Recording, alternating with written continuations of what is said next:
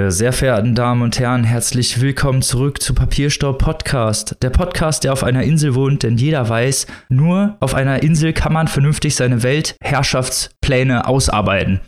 Und genauso machen wir das natürlich auch. Mit dabei die Frau mit den wohl fiesesten und literarisch wertvollsten Weltübernahmeplänen aller Zeiten, die liebe Maike. Hallo. War das sinister genug? So, hallo. Da, auf jeden Fall. Okay, gut. Und die Frau, die sich nicht nur elegant, sondern auch diabolisch in einem Drehstuhl drehen kann und sagt, Mr. Bond, willkommen, die Libanika. Willkommen, Mr. Snowlord. oh Gott. Ihr hört es schon, er ist kein Edgelord, er ist ein Snowlord und er hat eine fluffige weiße Katze im Arm. Er ist Robin, hallo. Hallo. Willkommen auf der Insel. oh Gott. Oh Gott. Der nicht alberne Podcast ist wieder zurück. Genau, mit Literatur, News und dem Besten aus allen Büchern. Bevor wir jetzt aber ins Eingemachte gehen, und zwar zu den ersten Romanen dieser Folge, haben wir einen kleinen Schlenker im Vorgeplänkel, und zwar zu einem musikalischen Mann, zu einem Mann, der uns alle sehr beeindruckt und der nicht nur bei einer, sondern bei zwei Bands dabei waren, die weltbekannt sind. Liebe Maike, über wen sprechen wir denn? Wir sprechen über den wunderbaren, über den fantastischen, über den oft kopierten, aber nie erreichten Dave Grohl. Selbstverständlich. äh, unter der Überschrift äh, Too Many Books, Too Little Time. Heute hier im Vorgeplänkel dabei. Sofort an dem Tag, an dem dieses Buch veröffentlicht wurde, habe ich mir das englischsprachige Hörbuch geschnappt. Denn Dave Grohl hat ein Buch geschrieben, in dem er Stories raushaut aus seinem Leben als Musiker. Robin hat schon subtil darauf hingewiesen, falls ihr Dave Grohl nicht kennt. Erstmal Schande über euch. Große Schande. Ja, er ist unser Lieblingsdrummer zusammen mit Bela B. von den Ärzten und äh, dem Beast von den Muppets. Ist einer der drei besten Drummer überhaupt, ja. und er hat natürlich in Nirvana auf die Trommeln drauf gedroschen und er singt und spielt Gitarre bei den Foo Fighters. Wir wissen es und er hat jetzt aus seinem Leben ein Buch gemacht. Dieses Buch heißt The Storyteller Tales of Life and Music. Gibt auch eine deutsche Übersetzung, aber ich empfehle euch, falls, falls ihr Englisch sprecht, Besorgt euch das Hörbuch, denn das liest er selbst und spielt sogar zwischendurch noch ein bisschen Schlagzeug. Es ist ein verdammter Hammer. Ihr könnt euch von Dave Grohl sein eigenes Leben erzählen lassen und es ist einfach unglaublich. Der Mann hat ja einen Ruf wie Donnerhall, der da sagt, er sei der nicest man in Rock und ich habe so ein bisschen den Eindruck, dass es total wahr. Denn nachdem ich dieses Audiobuch angehört hatte, mochte ich ihn noch lieber. Ich weiß nicht, wie das menschlich überhaupt möglich ist, aber es war so wirklich sehr interessant. Er erzählt über seine Jugend, wie er mit äh, seiner Mutter, die alleinerziehend war und Lehrerin war, aufgewachsen ist, wie das Elternhaus ihn geprägt hat. Er erzählt, wie es dazu kam, dass er Musiker wurde, wie er das alles angestellt hat. Er spricht selbstverständlich über Nirvana und Kurt und was da alles los war. Und er spricht über die Foo Fighters und seine Familie und seine Rolle als Vater von drei Töchtern. Und das alles ist einfach derartig warmherzig und humorig und da kommen so viele tolle Abenteuer drin vor. Und das Ganze hat auch eine spirituelle Komponente, aber keine Angst, er hat nicht irgendwie zu Gott gefunden oder irgendwas in der Art.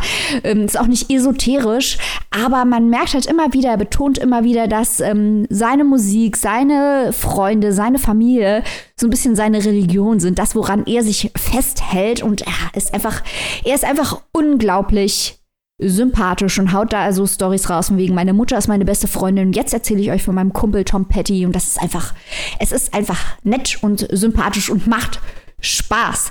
Ähm, was ich besonders beachtenswert fand und ich glaube, das wird vielen Leuten auffallen ist, auch Dave Grohls Leben war natürlich nicht nur geprägt äh, von Spaß, äh, Freude, Geld, und Abenteuern, sondern äh, der hat ja auch sehr harte Phasen durchgemacht. Äh, als allererstes fällt uns dazu natürlich der Selbstmord von Kurt Cobain ein.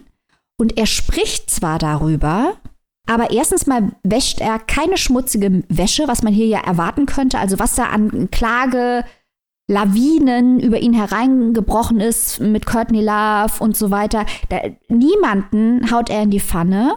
Er nimmt keine Rache an irgendjemandem, den ihm geschadet hat. Und auch die Dinge, wo es bei ihm schlecht lief, Das verschweigt er zwar nicht, aber er framed es. Und ich glaube, das ist so ein kleines bisschen auch das Erfolgsgeheimnis von Dave Grohl, ist der Eindruck, der man nach diesem Text gewinnt, dass er zwar sagt, klar, es war schrecklich, nachdem Kurt gestorben ist und er ist da ja auch berühmterweise, hat er unter Depressionen gelitten, hat ziemlich viel getrunken und Party gemacht, ganz einfach, weil das ist ja nicht zu verkraften, was da passiert ist.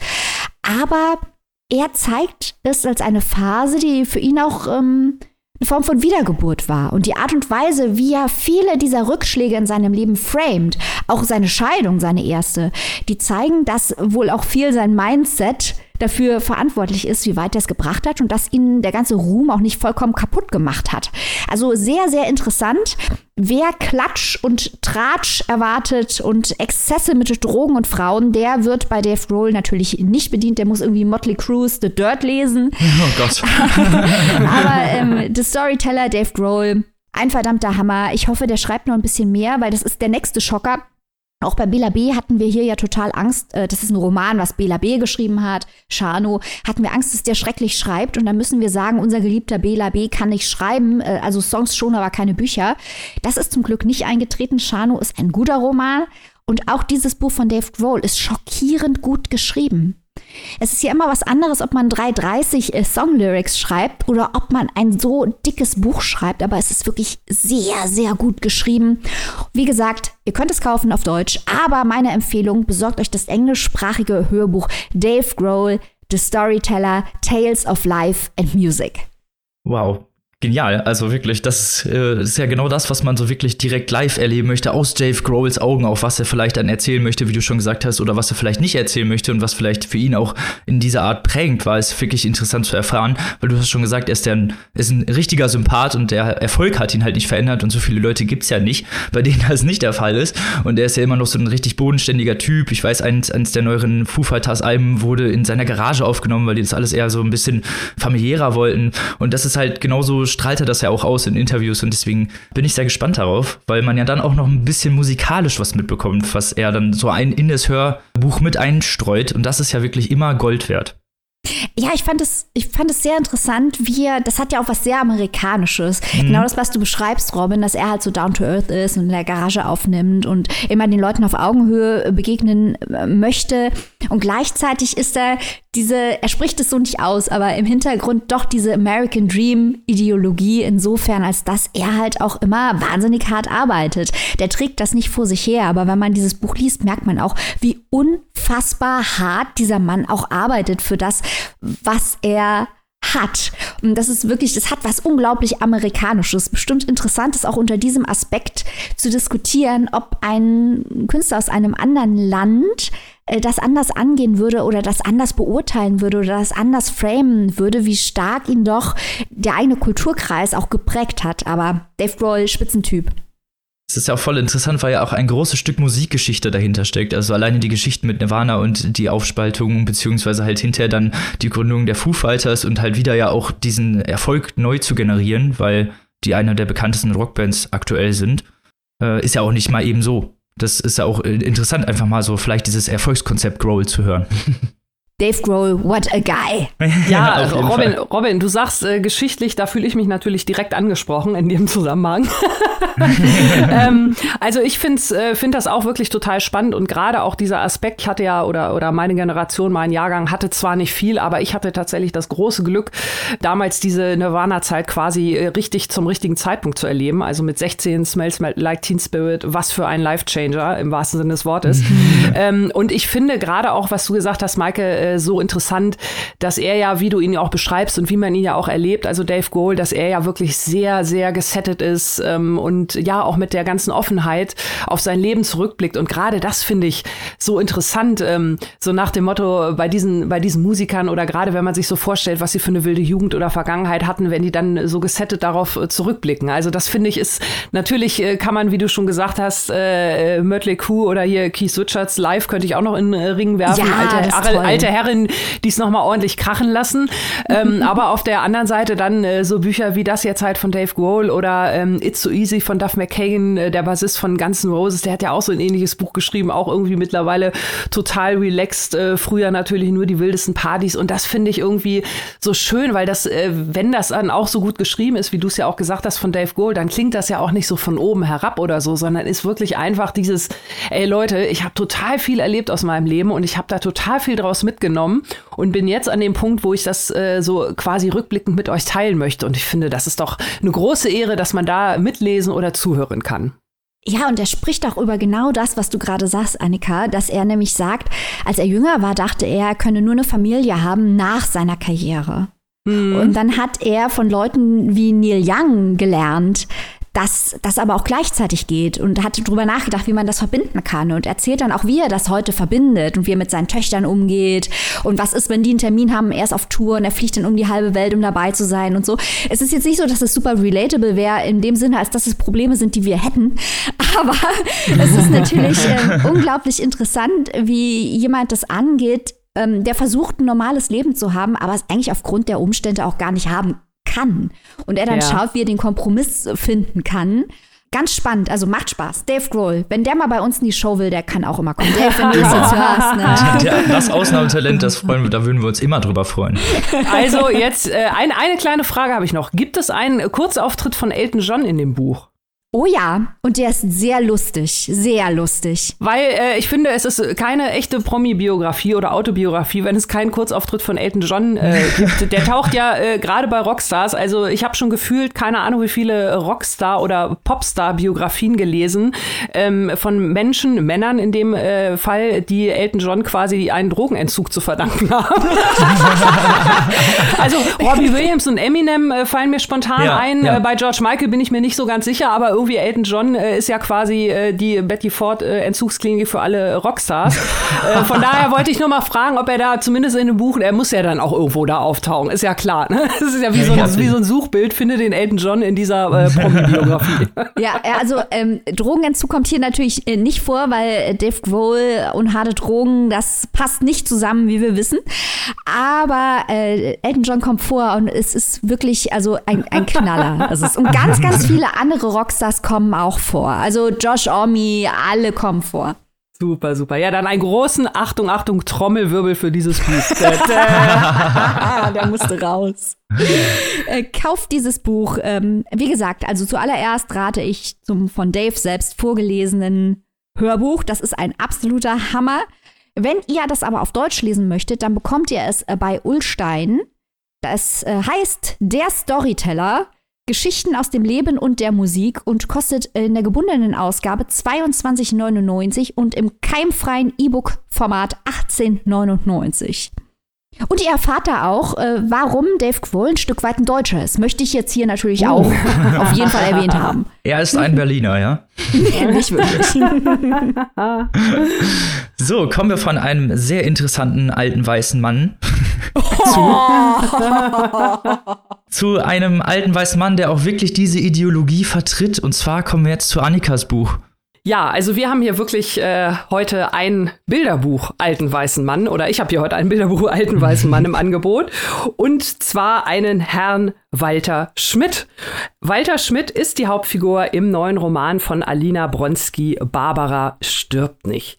Alina Bronski, eine Autorin, die in Sverdlovsk äh, in der Sowjetunion geboren wurde und als sie zwölf Jahre alt war mit ihrer Familie, ihr Vater hat jüdische Wurzeln, äh, ihre Familie ist dann sozusagen als Kontingentflüchtlinge sind sie nach Deutschland ausgewandert. Sie ist dann hier also aufgewachsen weiter, zur Schule gegangen, hat studiert, studiert und so weiter und so fort und schreibt also Bücher, das auch sehr, sehr erfolgreich. Gleich ihr Debütroman Scherbenpark hat Preise gewonnen äh, und war zumindest, äh, also den Deutschen Jugendliteraturpreis gewonnen, war noch für andere Preise nominiert und auch weitere Bücher von ihr standen auch schon diverse Male auf der Longlist zum Deutschen Buchpreis.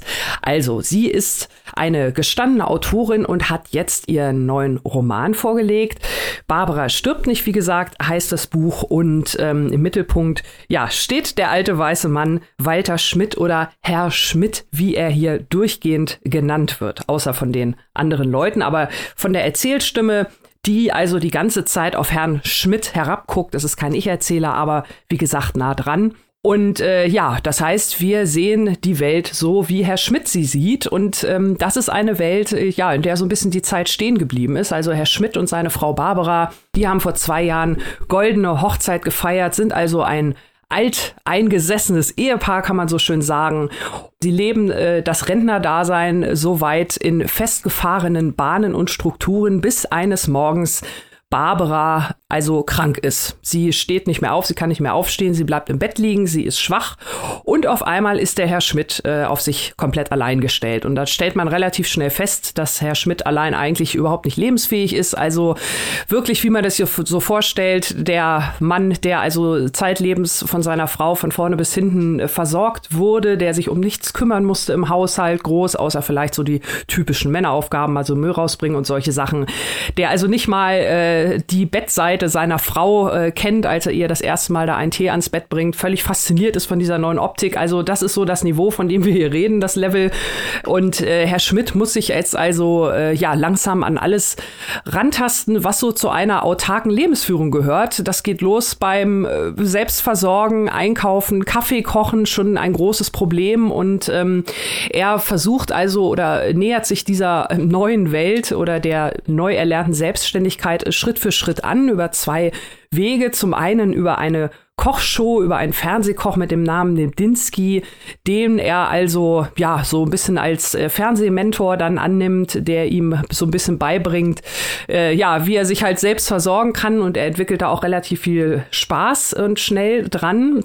Also Sohn Sebastian und Tochter Karin helfen natürlich auch mit und äh, unterstützen die Eltern so wie es geht, aber Herr Schmidt äh, ja, durch die Hilfe des Fernsehkochs und auch so ein bisschen durch die Hilfe des Internets, weil er dann auch so ein bisschen anfängt mit dem Computer umzugehen, da auch äh, sich in so ein paar Foren einloggt, da sich auch Rat und Hilfe sucht und äh, so eine kleine Internetprominenz wird. Und ähm, ihr fragt euch jetzt vielleicht, wenn ich das alles so ein bisschen hier erzähle, diese äh, Figur oder, oder diese Situation, das klingt alles so ein bisschen skurril und auch so ein bisschen kauzig und das ist es auch, aber, und ähm, das ist der Alina Bronski ganz, ganz hoch anzurechnen, das Ganze wird nie klamaukig. Also man kann natürlich so eine Geschichte wie so einen alten Mann, äh, der da mit Hilfe von so einem Fernsehkoch und äh, wie der sich da reintapst ins Internet. Das kann man sich ja vorstellen, wie das vielleicht aus der Feder eines oder einer anderen Autorin äh, hätte ausgehen können. Äh, in ja Schenkelklopfer äh, Humor mäßig möchte ich mal sagen. Also das macht Alina Bronski hier wirklich ganz toll, dass sie hier immer so auf der auf der auf dem Pfad auf der Klippe wandelt äh, zwischen Skurrilität, äh, Ironie und aber auch ganz viel Zynismus, weil dieser Herr Schmidt, der wirklich gerade am Anfang halt sehr, sehr kauzig und tapsig wirkt, ne? Und vielleicht auch, wie ich das jetzt erzählt habe, denkt man, ach Mensch, ne, der kleine lebensfremde Opi, der tapst jetzt da in die moderne Welt rein. Das ist nämlich nicht die ganze Wahrheit, weil der Herr Schmidt äh, tatsächlich auch eine, ich nenne es mal, eine dunkle Seite hat. Also da ist nicht alles so rosig, wie es den Anschein hat, beziehungsweise wie es durch die Brille von Herrn Schmidt, durch seinen Filter aussieht. Ich hatte ja eingangs gesagt, dass wir die Welt durch seine Brille sehen und da ist natürlich äh, alles perfekt und da ist er ganz korrekt und überkorrekt und äh, da sind dann halt die anderen äh, das Problem, wenn sie schwach sind, äh, wie zum Beispiel seine Frau, die auch im Laufe der Ehe mal so ganz verrückte Ideen hatte, wie arbeiten zu gehen oder den Kindern nicht deutsche Buchstaben beizubringen, weil Deutsch sein, das ist Herrn Schmidt ganz, ganz wichtig. Sowohl er als auch seine Frau sind Zugezogene auch aus Russland und ähm, versuchen sich sozusagen, vor allem Herr Schmidt, äh, im Deutschsein zu übertrumpfen. Also er hat sich, er ist sozusagen überintegriert, wenn man so möchte. Er wird von seinen eigenen Kindern teilweise als Nazi zumindest geneckt in Anführungszeichen, weil er also wirklich sehr, sehr konservative Weltsicht hat. Ähm, also er will mit seiner russischen Vergangenheit auch überhaupt nichts zu tun haben. Ja, wie weit diese diese Weltsicht tatsächlich geht, wie weit sie reicht, das kommt wirklich, das entblättert sich Seite für Seite ganz, ganz langsam hier im Roman. Da kommt man also wirklich mit jeder Seite, man merkt von Anfang an, irgendwas lauert da im Untergrund, äh, irgendwas ist da nicht richtig in der Familie, warum sind die Verhältnisse so ein bisschen gestört, gerade auch zu den Kindern. Ähm, warum sieht Herr Schmidt gewisse Dinge nicht? Also gewisse Dinge werden sehr, sehr schnell offensichtlich, wie zum Beispiel, dass äh, die Tochter in einer lesbischen Beziehung lebt. Das sind aber Dinge, die Herr Schmidt gar nicht wahrnimmt. Also für ihn ist es die Karin mit ihrer guten Freundin Mai, die halt überall dabei ist. Und äh, so ist das halt. Ne? Also das ist diese Weltsicht, die er hat äh, oder die er nicht äh, sehen will. Und ähm, von daher ist er natürlich auch ein sehr, sehr unzuverlässiger Erzähler. Aber als Leserin kommt man der Wahrheit doch relativ schnell auf die, Spr äh, auf die Sprünge, äh, auf die Schliche, also zumindest ansatzweise. Das dunkle Geheimnis, das wird dann erst äh, gegen Ende hin ähm, äh, offensichtlich. Da will ich jetzt natürlich nicht äh, Details eingehen, den Spoiler äh, will ich nicht verraten.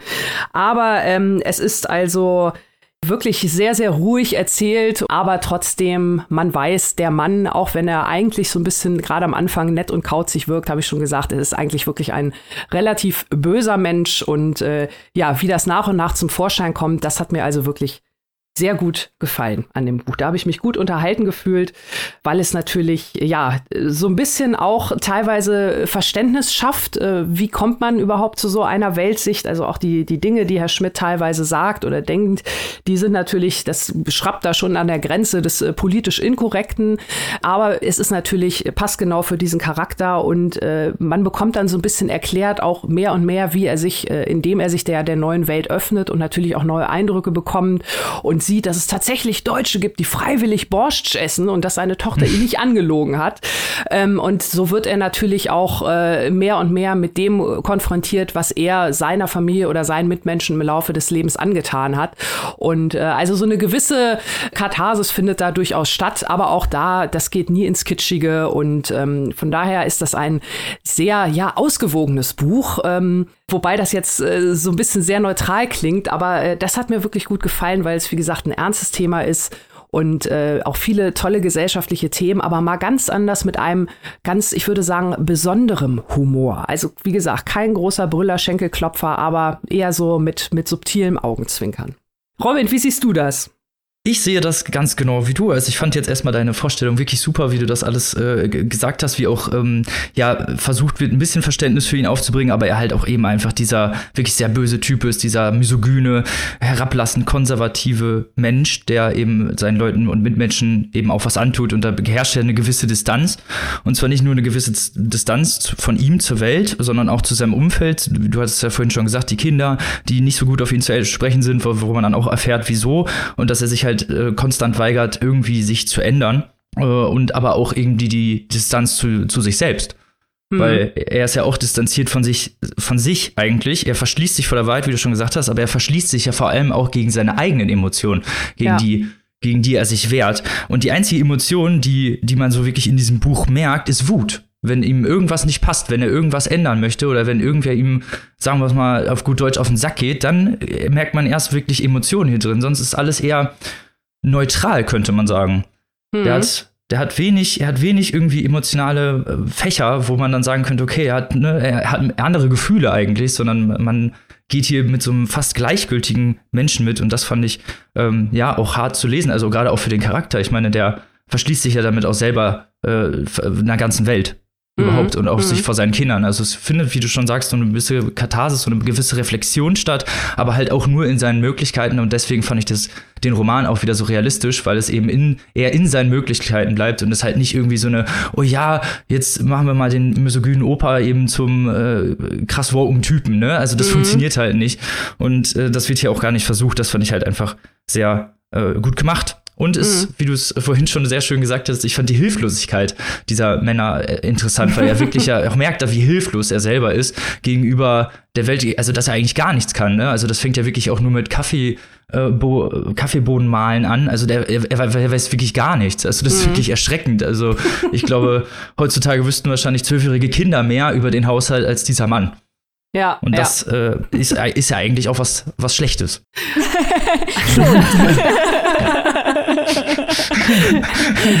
Nein, also auf jeden, auf, auf jeden Fall. Also ich fand äh, deinen Punkt super mit den, mit den Gefühlen, was du gesagt hast und äh, das auch mit dem Haushalt, auch die Beispiele wieder. Ne? Das ist ja das auch, was ich meinte, ähm, dass sie das so geschickt macht, dass es halt nie klamaukig wird. Ne? Also das, mhm. das hätte man irgendwie komplett anders schreiben können. Ich habe tatsächlich eher so, so äh, als ich so ein bisschen über den Humor nachgedacht habe, wirklich tatsächlich ab und zu mal irgendwie so ein bisschen was äh, so in Richtung kann ich sagen, ich traue mich jetzt einfach mal, fast so ein bisschen was in Richtung Loriot aufblitzen sehen, weil da ja auch immer dann dieses irgendwie so, ach Walter, ach mhm. Walter, irgendwie ja. so, aber, aber wirklich, aber auch sehr dosiert eingesetzt. Also äh, nur so ein, zwei Mal und das hat mir irgendwie auch ähm, sehr, sehr gut gefallen. Und grundsätzlich finde ich das also ähm, bei Alina Bronski, das war jetzt das dritte Buch, äh, das ich von ihr gelesen habe, ähm, vorher die schärfsten Gerichte der tatarischen Küche, da geht es um eine wirklich ganz, ganz, ganz, ganz, ganz böse Frau. Also da kann auch der äh, Walter Schmidt noch mal so ein bisschen was äh, von ihr lernen. Also das fand ich wirklich schon ziemlich ja, hoffentlich heftig. nicht.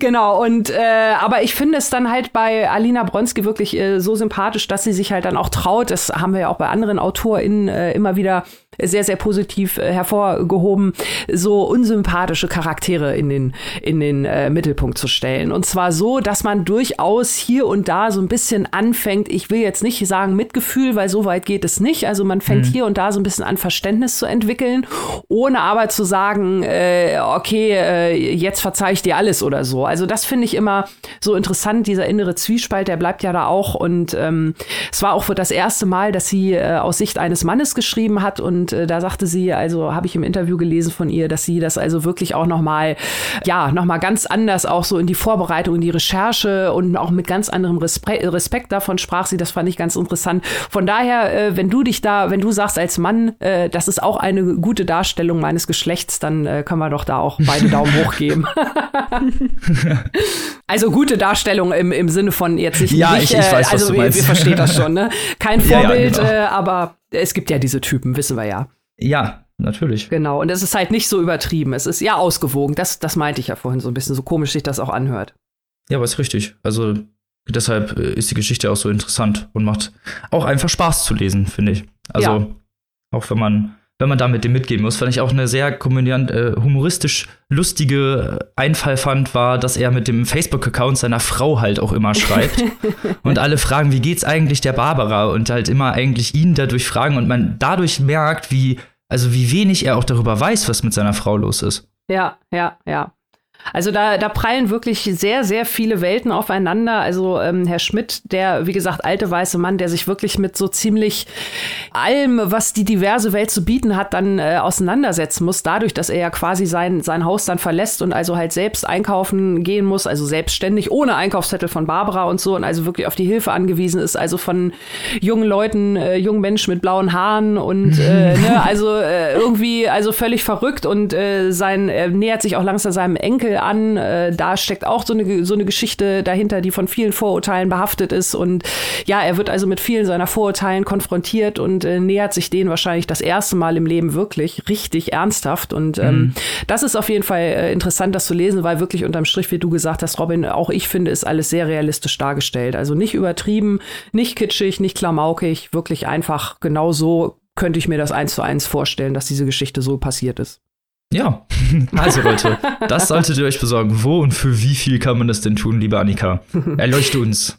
Ja, Barbara stirbt nicht von Alina Bronski ist erschienen bei unseren guten Freundinnen von Kiepenheuer und Witsch. Liebe Grüße. Hardcover ist erhältlich für 20 Euro und das keimfreie E-Book für 14,99 Euro. Das klingt doch fair. So, kommen wir von alten weißen Männern zu alten weißen Männern. Uhu es ist heute stringentes Thema auf jeden Fall. Ich bin gespannt, was du uns zu erzählen hast, liebe Maike. Was hast du mitgebracht? Ja, unser Programm ist heute natürlich für all die alten weißen Männer, die, wenn sie alte weiße Männer hören, immer sich angesprochen fühlen, anfangen zu weinen und so. Heute zeigen wir das Potenzial der alten weißen Männer negativ, positiv, kreativ, alles. Äh, jetzt kommen wir nämlich zu was komplett anderem als zu den ersten beiden Titeln. Wir reden jetzt über Rachel Cusk, die ist kein alter weißer Mann, bleibt einfach bei uns, dann merkt ihr, was Robin gemeint hat. Äh, Rachel Cusk ist eine britisch-kanadische Autorin. Und äh, ja, die ist in Großbritannien einfach ein Superstar der Literatur und ist bekannt für ihre rätselhaft enigmatischen, labyrinthischen, puzzelartigen Texte. Sie ist eine Autorin, die immer jede Menge Verweise und Konstruktionen auslegt, die dazu einladen, Fährten zu verfolgen außerhalb der Texte und auch innerhalb der Texte, Querverweise zwischen Werken, Querverweise in Werken. Und ihr merkt schon, das ist genau die Art der Literatur, die ich liebe. Rätselliteratur, die mich anregt, das Ganze als ein riesengroßes Spiel zu betrachten und zu schauen, wo ich die Verweise aneinander fügen kann oder wo sie mich außerhalb des Textes hinführen. Am bekanntesten von Rachel Cusk wahrscheinlich ihre Outline-Trilogie äh, schaut mal in Kudos, da kommt meiner Einschätzung nach sogar Köln vor. Das Internet rätselt, welche Orte in Kudos bereist werden. Ich würde sagen, einer davon ist Köln. Lest es und lasst mich wissen, was ihr denkt. Wir reden heute aber über Second Place, der andere Ort. Die Leute in unserer Community wissen bereits durch unsere Exclusives, dass Second Place in diesem Jahr für den Booker Prize gelonglistet war, leider nicht geshortlistet, sehr zu Unrecht. Wir haben in dem Exclusive, Annika und ich, schon darauf hingewiesen, dass wir keine ausführliche Besprechung zu Second Place im Exclusive machen. Alles andere haben wir dort besprochen, also hört rein, kommt in die Community, weil wir es hier im normalen Programm haben, da die Übersetzung jetzt erschienen ist, der andere Ort. Worum geht es in diesem Buch?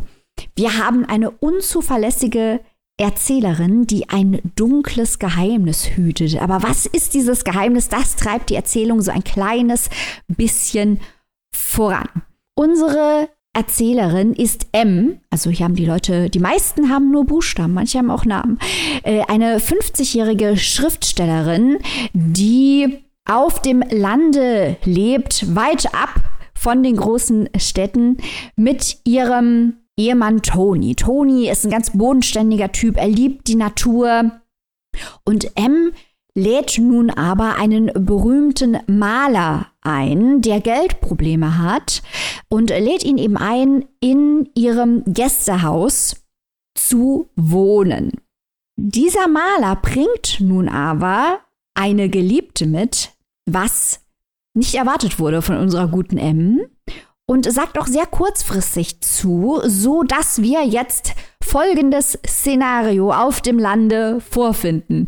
Wir haben also M, wir haben ihren Ehemann Toni, dann haben wir den Maler, dessen Geliebte und dann noch die Kombination von M's Tochter und deren Lebensgefährten. Wir haben also drei Paare, wenn wir genau nachzählen. Und das ganze Ding hier ist jetzt ein Kammerspiel mit den Dynamiken dieser Paare. Ihr merkt schon, es geht um alt und jung, es geht um Künstler gegen Naturwissenschaftler, in dem Fall bei Toni, die, die eher sich an das Realistische halten.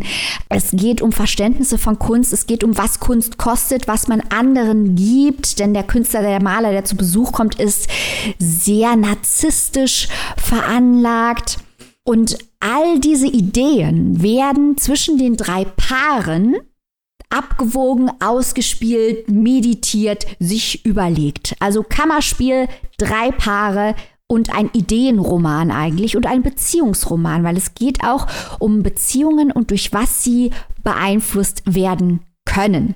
Nun muss man wissen, dieser ganze Roman, der andere Ort, lehnt sich an an Lorenzo in Taos. Das ist ein Memoir von Mabel Dodge Luhan, die geschrieben hat über ihre Zeit mit D.H. Lawrence in New Mexico. Man kann also durchaus Lorenzo in Taos lesen, das mit Second Place vergleichen und überlegen, wo hier die Parallelen sind. Denn auch das Buch von Luhan ist ein Künstlerroman der sehr dunkle Untertöne hat. Aber das wollen wir euch jetzt ersparen, hier in die Exegese von D.H. Lawrence und Lewin und dem Buch und so weiter einzugehen. Wir reden jetzt erstmal nur über Kask, weil schon Kask so viele Ideen, Motive, Rätsel und Bilder zu bieten hat.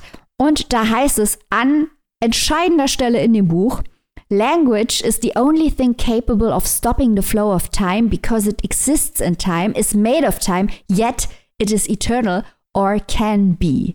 Es geht hier also auch darum, dass eine Frau, unsere Erzählerin, ihre Geschichte in die Welt hinein schreibt und ihre weibliche Sicht festhält, denn auch das ist ein wichtiges Thema.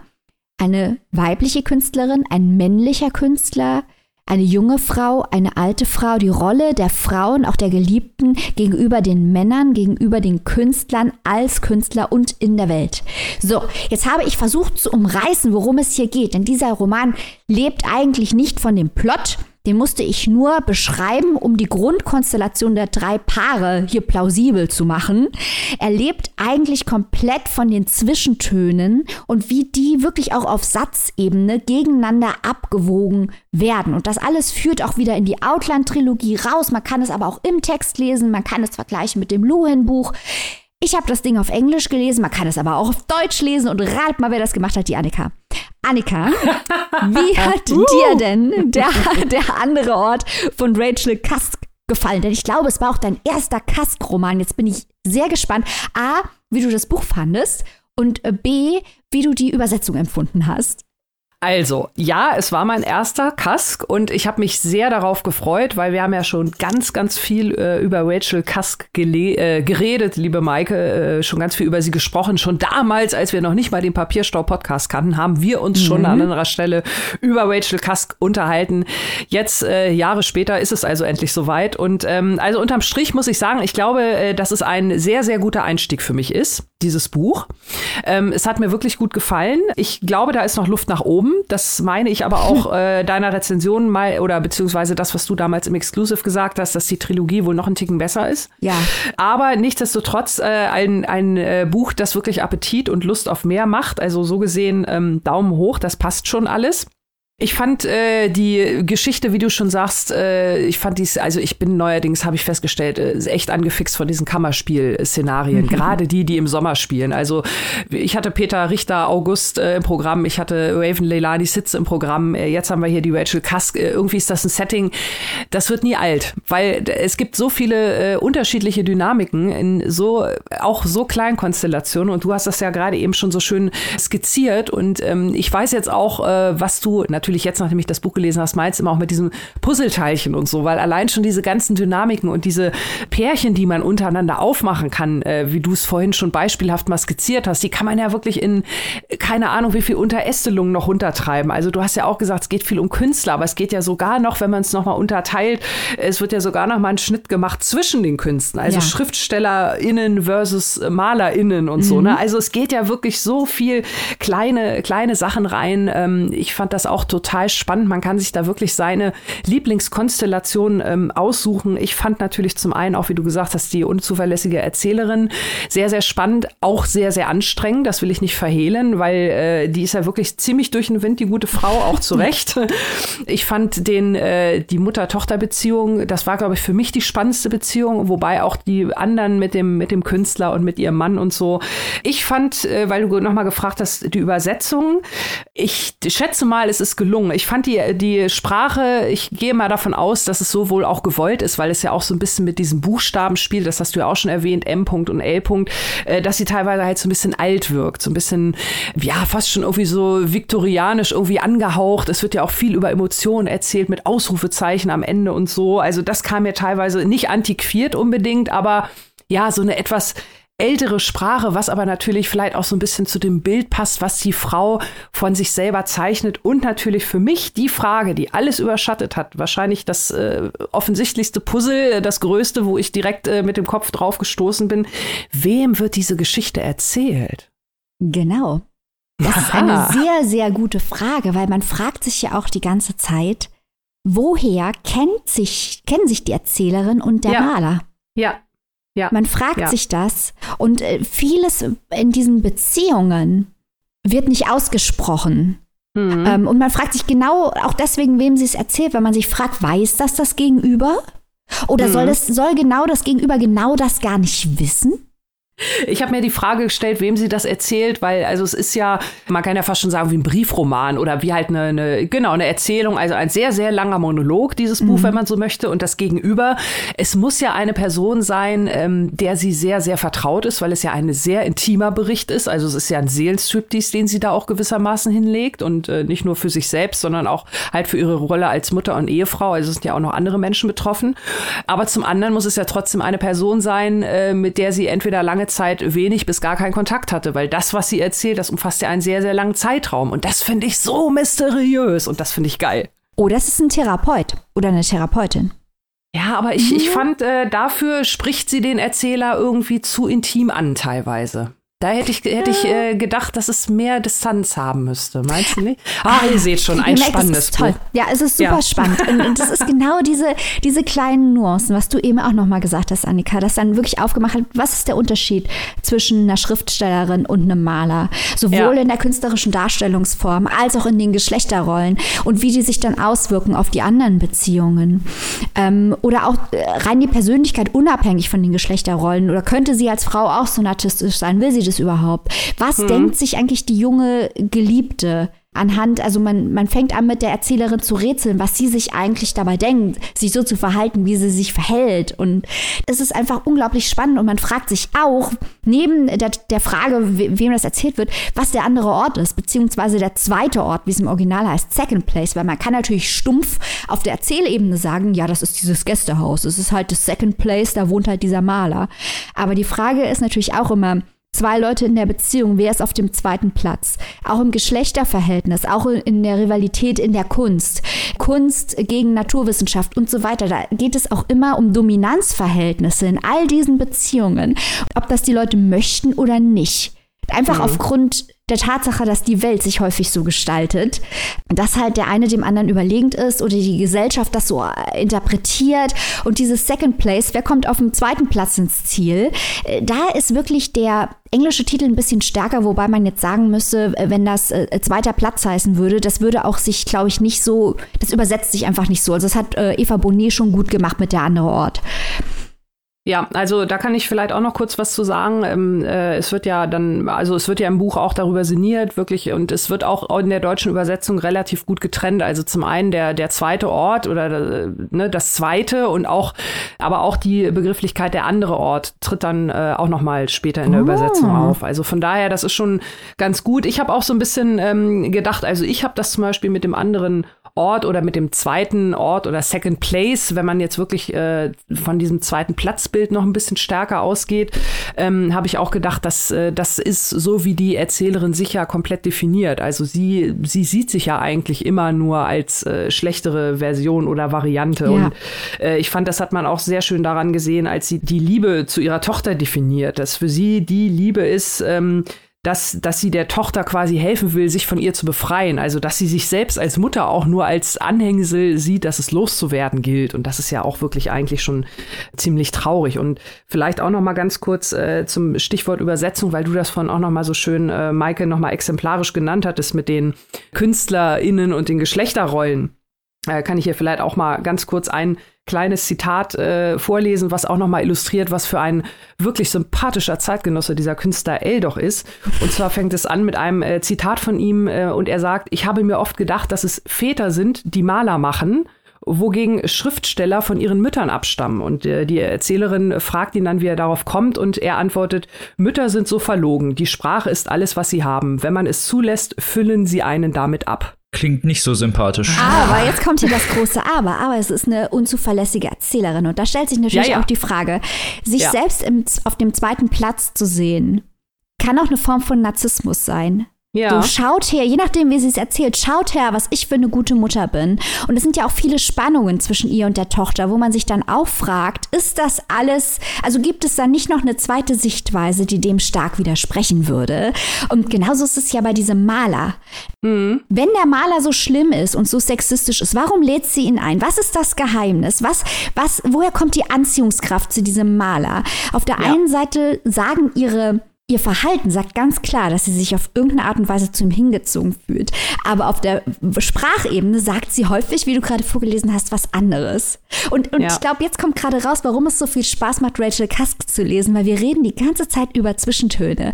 Und das macht so viel Spaß. Man muss so eine intelligente psychologische Autorin zu sein, um ein Buch zu schreiben, wo wir wirklich also über alles, was dort passiert, könnten wir, glaube ich, auf die Art und Weise reden, wie wir es gerade machen.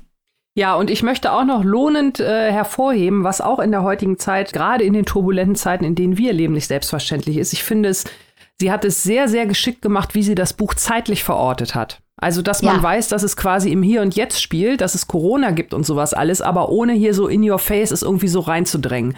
Also, es wird am Rande quasi erwähnt. Man weiß genau, wo wir sind, aber es ist nicht so nach dem Motto, äh, oh, jetzt schreibe ich mal ein Corona-Kammerspiel oder so. Es spielt überhaupt keine Rolle, davon mal ganz abgesehen. Also außer, dass es vielleicht gewisse finanzielle Auswirkungen auf gew gewisse äh, Charaktere hat.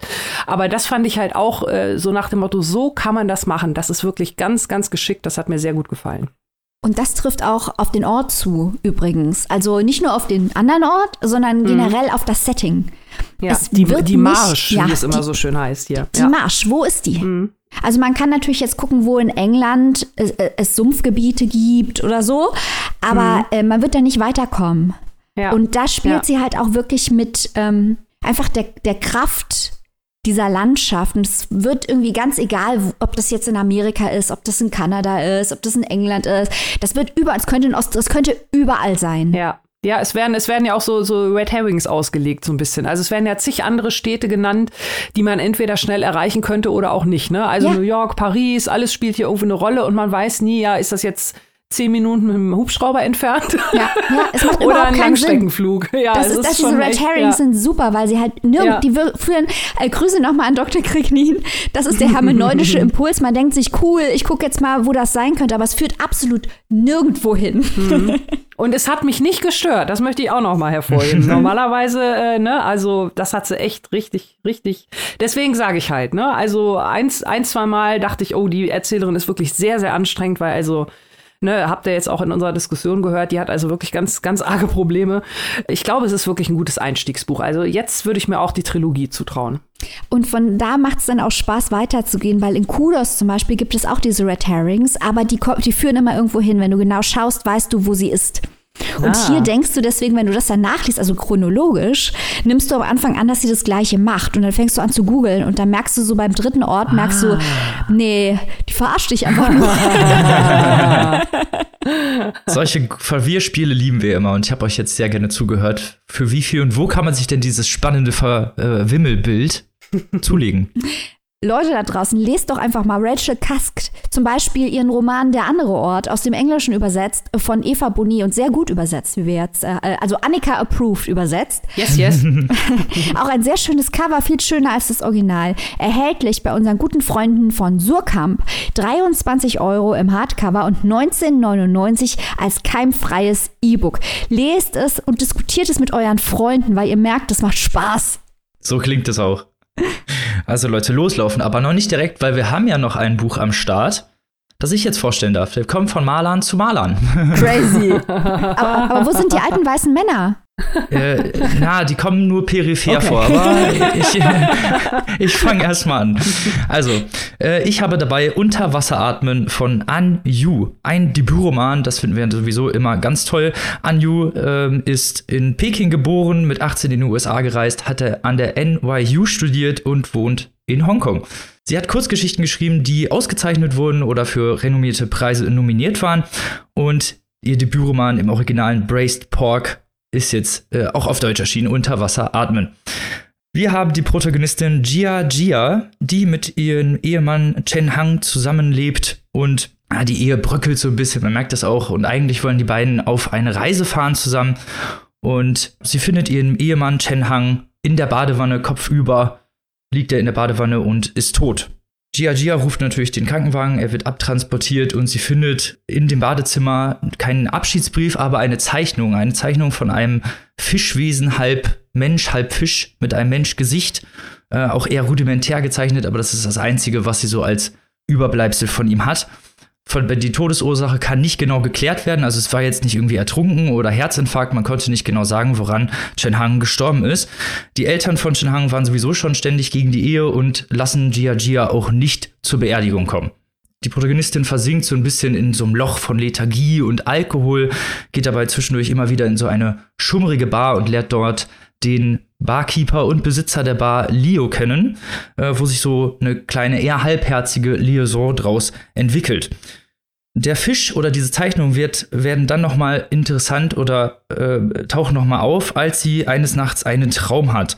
Einen Traum, dass sie in der sogenannten Wasserwelt ist. Eine Welt, in der ja, es nur Wasser gibt und einen silbernen Fisch, der durch die Gegend schwimmt. Also eine eher träumerische Welt und doch fühlt sie sich da irgendwie geborgen und erkennt halt eben in diesem Fisch diesen halb Fisch, halb Mann wieder, den ihr Mann gezeichnet hat und versucht, mehr darüber herauszufinden. Es beginnt eine, äh, eine Reise, eine Suche nach Antworten. Der Fokus ist eher so erst auf dem Ehemann, ähm, die auch nicht so wirklich die Bilderbuchbeziehung geführt haben. Äh, Annika hat es ja in dem Alina Bronski-Buch schon, dass der Ehemann ihr das Arbeiten verbietet. Das tut Chen Hang bei Gia Gia auch. Sie darf also nicht arbeiten. Sie ist eigentlich Bild, ach, sie ist eigentlich Malerin und würde gerne mit ihrer Kunst Geld verdienen, durfte sie aber nicht. Und von dieser Suche des Ehemanns geht es rüber eher so in so eine Selbsterkenntnis und eben auch in die großen Familienfragen, die ihre eigene Familie beschäftigen, die großen Probleme und teilweise auch Traumata, die da entstanden sind. Man merkt hier auf jeden Fall den Hintergrund der Kurzgeschichten, dass An Yu schon viele Kurzgeschichten geschrieben hat. Sie hat ein großes Talent für organische und visuelle Darstellung in wenigen Zeilen. Also man ist wirklich direkt drin in dieser Geschichte und sie fließt, um mal bei dieser Wassermetaphorik zu bleiben, auch wirklich gut dahin, also sie ist äh, strukturiert äh, und, und fließend, aber es kommt auch immer wieder zu naja, Fragen zu diesem Mystischen hatte ich ja schon gesagt. Und andererseits ist es aber eben sehr durchdringend und sehr poetisch gestaltet mit äh, vielen metaphorischen Verweisen gerade auf äh, Wasser und Religion und äh, alte äh, traditionelle äh, Relikte der chinesischen Kultur. Äh, was diese Sprache auch so interessant macht, sind die Synästhesien. Also auch gerade als Malerin sind Farbkompositionen ganz wichtig. Sie malt dann irgendwann einen Buddha an eine an eine Wohnzimmerwand und dieser Buddha nimmt auch noch mal größeren Teil oder eine größere Rolle ein, aber diese Synästhesien, mit dem wird hier ständig gespielt, gleichzeitig eben auch mit dieser mit diesem magischen Element, mit diesem Fluss, mit dieser Wasserwelt, hatte ich ja schon erzählt, dass sie immer wieder da verschwindet und gleichzeitig eben sich dieser eben magischer Realismus, dass sich diese Magie, Magie mit in ihren Alltag zieht und beides so langsam verschwimmt und auch gleichzeitig äh, die Traumata der Familie auftauchen. Es erzeugt insgesamt eine sehr dichte Atmosphäre und ist, finde ich, sehr feministisch ausgelegt, weil es geht eben auch häufig um die weiblichen Familienmitgliedern und äh, wie die sich, wie die Rolle von denen ist in der im modernen China, Versuch äh, Tradition und eben moderne, moderne Lebensweise zu vereinen, ist hier häufig ein zentrales Thema und damit eben auch ein äh, Gesellschaftsroman, weil man hier eben auch viel von der viel von dem Alltäglichen, von dem alltäglichen China mitbekommt und eben auch von den Rollenbildern, die hier teilweise noch porträtiert werden. Darunter fallen auch teilweise Klassismus, weil Gia Gia äh, eigentlich von ihrem Mann versorgt wurde und danach in so ein Loch fällt, weil er sie äh, im Testament nicht bedacht hat und wie sie sich daraus versucht zu befreien und äh, das Patriarchat und die Selbstbestimmung auch der Frau spielt hier eine ganz, ganz große Rolle und ähm, wird hinterher, wenn wenn die Familie mehr im Mittelpunkt steht, auch nochmal äh, in den Generationen betrachtet. Und das fand ich hier so sehr interessant. Was ja auch immer wieder reinspielt, ist traditionelle Folklore, nicht nur diese Wasserwelt, sondern auch viele kleine Vignetten und Geschichten. Es tauchen immer wieder schräge Charaktere auf und genau diese kleinen Vignetten und Geschichten machen das Ganze so lebendig, weil hier eben diese traditionelle Folklore gemischt wird mit einer eher sehr modernen Erzählung, mit einer Erzählung über Selbstbestimmung, über Feminismus, über eine Frau, die äh, sich ihr Leben zurücknimmt, weil sie eben vorher in der Ehe sehr eingeschränkt war und gleichzeitig eben auch äh, hadert mit sich. Und das fand ich auch interessant, dass es halt eben nicht so ein, ja, weiß ich nicht, so überheroischer Charakter ist, sondern dass sie eben auch zweifelt und an sich zweifelt und ähm, teilweise auch Gedanken hat, in die sie rein gegaslightet wurde und äh, das auch nicht wirklich merkt. Also man hat hier eben so eine sehr, sehr emotionale und direkte Darstellung der Charaktere. Zentrales Thema ist hier Bewegung. Ich habe ja schon gesagt, der Fluss und diese ganze äh, Wassermetaphorik sind hier immer ganz starkes Thema. Was ist in Bewegung? Wer ist in Bewegung? Wie stagniert die Bewegung? Wo geht sie lang? Es ist fast so, als würde man ja, einen Fluss lesen, könnte man sagen. Und natürlich spielt auch Peking hier eine Rolle, eben ihr, die Enge in der Großstadt, dass sie sich auch immer wieder alleine fühlt, obwohl halt eben so viel um sie rum ist. Und das ähm, fand ich auch sehr interessant, eben diese Einsamkeit eben zu, zu spüren, die sie ja nicht nur wegen ihrer, wegen ihres fehlenden Ehemanns hat, sondern generell sich in dieser Großstadt komplett verloren fühlt. Also ein wirklich sehr interessantes, emotionales Werk mit magischen Elementen und schrägen Charakteren. Liebe Maike, du hattest es ja schon äh, vor einer etwas längeren Zeit gelesen. Was, was ist denn bei dir noch so übrig geblieben? ja, also ich hatte damals ein Vorab-Rezensionsexemplar von Braced Pork. Und ich habe jetzt das nicht nochmal gelesen, sondern einfach mal auf meine alten Notizen draufgeschaut, um mal zu gucken, was hängen bleibt. Das ist ja auch wichtig. Wir hatten hier schon häufiger Bücher, wo wir dann gemutmaßt haben, dass man da überhaupt nichts mehr drüber weiß am Ende. Aber als ich mir die Notizen angeguckt habe, habe ich mich doch noch erinnert. Also doch memorable, memorable das Buch.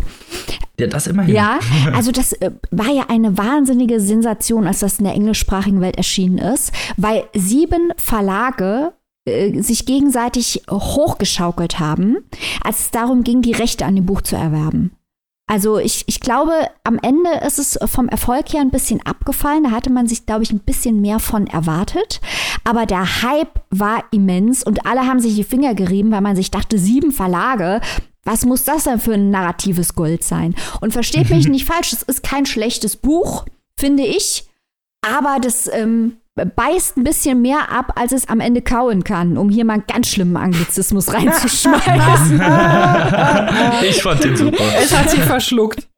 Ja, also wie wir schon äh, gemerkt haben an, an Robins Ausführungen, ist äh, der Plot komplett unplausibel, komplett unplausibel, ist, ist er aber mit ja. Absicht. Also das soll ja dieses Traumartige, dieses Wasserartige, das ist ja mit Absicht da. Das führt aber dazu natürlich, dass das auch äh, unterm Strich eine Aneinanderreihung von Vignetten, Vignetten ist und komplett überkonstruiert. Ich habe das auch ein bisschen anders gelesen, ähm, als dass sie da rein gegaslightet wurde. Also ich hatte nicht so den Eindruck, dass Gia Gia hier groß das Opfer in der Ehe ist. Es ist mir so eine Zweckehe, hatte ich den Eindruck.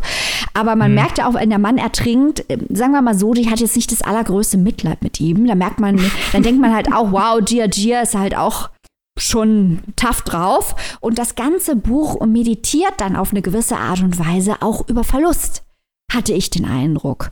Denn es geht die ganze Zeit oszilliert es zwischen Nähe und Abstand und ein bisschen über dieses Mysteriöse in menschlichen Beziehungen. Hier sind wir schon wieder ähm, bei äh, Rachel Cusk. Da sind die Verbindungen ja direkt wieder da, als hätten wir es geplant. Ja, genau, ja, ja, genau. Und äh, Gia Gia sagt ja auch, dass sie Probleme hat, Wellen zu malen, wo man auch merkt, dass ihr Leben nicht richtig, richtig fließt. Und, und neben dieser Beziehung mit Leo, über die Robin schon erzählt hat, oder Leo, ist sie ja auch dabei. Also sie beobachtet auch die Ehe ähm, von ihren Klienten, wie sie zerbricht, als sie dann wieder anfängt zu malen. Äh, mhm. Sie trifft den Vater und seine neue Frau. Sie reist nach Tibet, denn ihrem Ehemann war vor seinem Tod der Fischmann einem Traum erschienen, als er in Tibet war, wenn ich das richtig erinnere. Ja, ja. Und ähm, diese ganzen Beziehungen es spielt eben eine Rolle und den Verlust, der im Hintergrund oder auch im Vordergrund der verschiedenen Beziehungen steht. Und das wird halt anhand all dessen, was Robin, das wiederhole ich jetzt nicht nochmal, was Robin gesagt hat, durchgespielt. Die Malerei und diese, die Einsamkeit und die Großstadt. Und ich hatte das Gefühl, das ist auf jeden Fall interessant und spannend. Und äh, der englischsprachige Titel ist auch viel geiler, muss man jetzt mal sagen. Braised Pork. Also ich verstehe, dass man das nicht als geschmortes Schweinefleisch übersetzt hat, weil das wäre echt weird gewesen. Ich würde denken, es ist ein Kochbuch. Was ja, soll das ja, hier? aber ich finde, für einen Roman ist der Titel Braised Pork irgendwie genial und der spielt ja auch später im Text noch eine Rolle. Und Robin hat mir eben schon mhm. verraten, dass er die ganze Zeit drangeblieben ist, weil er sich gedacht hat, irgendwann muss doch jetzt dieses Schweinefleisch kommen. aber ich hatte, ich hatte den Eindruck, dass es alles ein kleines bisschen Fille ist. Oder findest du, siehst du es anders, Robin? Ja, also ich weiß, was du meinst. Das ist diese Konstruktion mhm. eben, die mhm. hier so eine große Rolle spielt, wieso es so gebaut ist und wieso es manchmal halt eben nicht so gut ineinander passt oder wieso halt einige Leute, sagen wir mal, eher seltsam reagieren oder dann diese Traumwelt halt auch nur ab und zu mal auftaucht. Es gibt ja auch Personen, die tauchen einfach auf und tauchen einfach ja. wieder ab. Ja, die, die, kommen, die spielen gar keine Rolle. Und ich glaube, das war halt eben so dieses, dieses Wellenartige, was sie vorstellen wollte oder was sie sich gedacht hat, mit ihrer, mit ihrer Sprache zu machen. Wie ich habe ja gesagt, wie so ein Fluss, dass man so, dass man eben so diese Schnellen hat und diese teilweise seichten Stellen ja. eher. Und ich glaube, das ist das, was sie in der Konstruktion machen wollte. Und ich fand das gut, aber ich weiß auf jeden Fall, was du meinst, wenn du sagst, dass es überkonstruiert ist. Ja, oder äh, vielleicht äh, formuliere ich das, was ich meine, auch noch anders.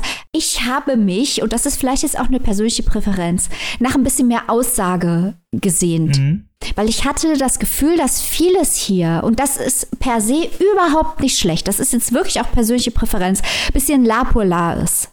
Sie macht diese Wellennummer, sie macht all diese Vignetten, all diese Ideen, auch dieses Mythologische ist wahnsinnig wichtig, mit dem sie hier spielt. Mhm. Die darstellende Kunst, das Schreiben, auch hier könnte man nochmal Cast-Parallelen zielen. Und ihr geht es auch gar nicht um Plausibilität, aber ich habe mich am Ende so ein kleines bisschen gefragt, was nehme ich jetzt hier mit? Außer dass Anju viele schöne Ideen hatte. Das klingt jetzt ein bisschen böse. Aber man muss, glaube ich, wissen, dass Rachel Cusk eine feministische Agenda hat und Du hast die auch stärker bei Anju rausgelesen, als ich das jetzt habe. Also es wäre bestimmt interessant, hier auch mit anderen Leuten nochmal drüber zu reden, wie die das gesehen haben. Aber ich habe ich hab jetzt keine wirkliche Agenda hier gesehen. Es geht mehr um, aus meiner Sicht geht es sehr, sehr stark um die Verarbeitung von Emotionen ähm, mhm. und auch Emotionen und wie man sie in Erlebnisse, Geschichten und Mythologien verpackt. Aber es war sehr wenig greifbar. Verstehst du, was ich meine? Ja, ja, ich verstehe genau, was du meinst. Also ich hatte eher so das Gefühl, dass dieses nicht greifbare Teil davon ist, was es hinterher am Ziel sein soll. Es gibt ja so ein gewisses Ziel, zumindest mit dieser Traumwelt, mhm. was ja so aufgelöst wird. Also ja. ich weiß, was du meinst, dass diese Nebenfäden, die werden nicht so wirklich äh, zu Ende erzählt, aber ich hatte eher das Gefühl, dass sie die verwoben hat mit in dieser Geschichte, die ja dann in diesem Endplot endet, nennen wir es mal so. Ja, also es ist auf jeden Fall mit Absicht. Das glaube ich auch. Also es ist nicht so, dass das, ähm, was ich gerade beschrieben habe, dass das eine Form des Misslingens des Textes ist, sondern das macht Anju alles mit voller Absicht. Also das Ziel, das sie erreichen will, das erreicht sie. Das Gefühl habe ich auch. Ich glaube, wir haben dann einfach so die andere Auslegung oder die andere Sicht darauf. Du findest das eher nicht so gut, weil ne, und ich finde das, ich finde das ganz äh, in Ordnung. Also, genau. Und ich glaube, das ist total gut, weil dann kann man sich, glaube ich, auch ihr Leute da draußen könnte ich, glaube ich, besser vorstellen, wie der Text ist, wenn wir manchmal auch mal eine unterschiedliche Empfindung haben. Wobei wir ja über, wir stimmen ja überein, wir empfinden es am Ende nur anders. Genau, genau. Und das ist ja auch wichtig beim Diskurs, dass man sich auch mal uneins sein darf, wie es die Auslegung angeht. Genau. Aber äh, falls ihr euch das gerne zulegen möchtet, äh, ein bisschen magischen Realismus, ein bisschen Großstadt, ein bisschen schräge Charaktere, dann äh, Anju unter was atmen im, im DTV-Verlag erschienen. Erhältlich für 20 Euro im Hardcover und 16,99 Euro als E-Book-Variante. 224 Seiten, da ist man auch relativ schnell durch. Mhm. Und übersetzt von Tanja Handels, die übrigens auch Sadie Smith und Bernadine Evaristo übersetzt. Oha. Also die hatten wir hier auch schon öfter mal im Programm. Hashtag name the translator, we do it. Oh, und äh, bevor wir es vergessen, ähm, noch eine kleine Story aus dem Backoffice. Bevor wir hier auf Aufnahme gedrückt haben, haben wir gesagt, hier äh, mehr Männer, mehr Männer, das hatten wir doch schon mal. Dann ist es uns eingefallen. Ähm, wir haben hier mal ein Buch vorgestellt von Melissa Broder. Was wir nicht vorgestellt haben von Melissa Broder ist ihr Debüt, The Pisces oder auf Deutsch Fische. Wenn ihr also sagt, nur mehr Männer, das ist mir zu wenig, ich will Sex mit mehr Männern, dann lest Melissa Broders Fische. Da kriegt ja, ihr, ihr mehr Mann richtig Sex gehört. Ihr habt gerade richtig gehört. Nur Maike hat den Satz gesagt, ich will Sex mit mehr Männern. Nicht aus dem Kontext reißen, Leute. so schnell geht das. Das ist dieses Framing, von dem wir alle reden. Wir können froh sein, dass wir kein Bild haben, sonst wäre ich jetzt ein Meme.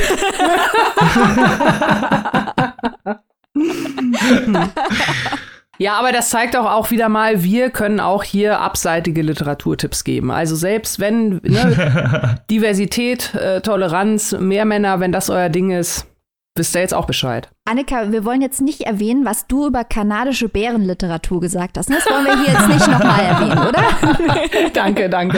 Vielleicht irgendwann mal an anderer Stelle. Da finden wir doch bestimmt den richtigen Kontext.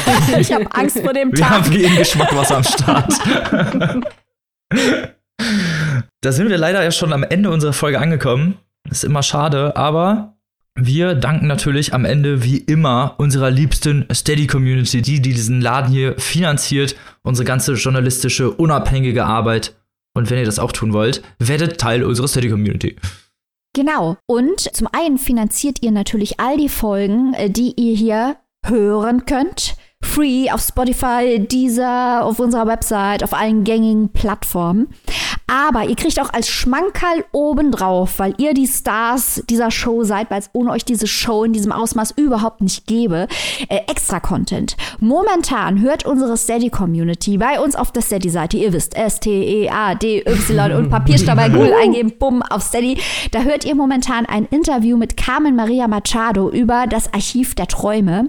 Ihr hört ein Interview mit Angela Lehner über 2001 und ihr hört unsere Sonderfolge Inside Buchmesse über die Buchmesse. Uh, da kommen die ganz krassen Themen raus. Alle Sachen, die hinterm Vorhang abgehen, ihr erfahrt es direkt. Ja, genau. Und zwar in einem wirklich netten Gespräch mit uns dreien. Setzt euch dazu, kocht euch eine Tasse Kaffee oder Tee und lauscht unseren Inside-Infos. so ist es. Ja, liebe Leute, dann hoffen wir natürlich, dass ihr, bis wir uns das nächste Mal wieder hören, eine ganz tolle Zeit habt, gesund bleibt und natürlich, wie immer, was Schönes lest. Bis dahin, auf Wiederhören. Tschüss. Tschüss. Tschüss.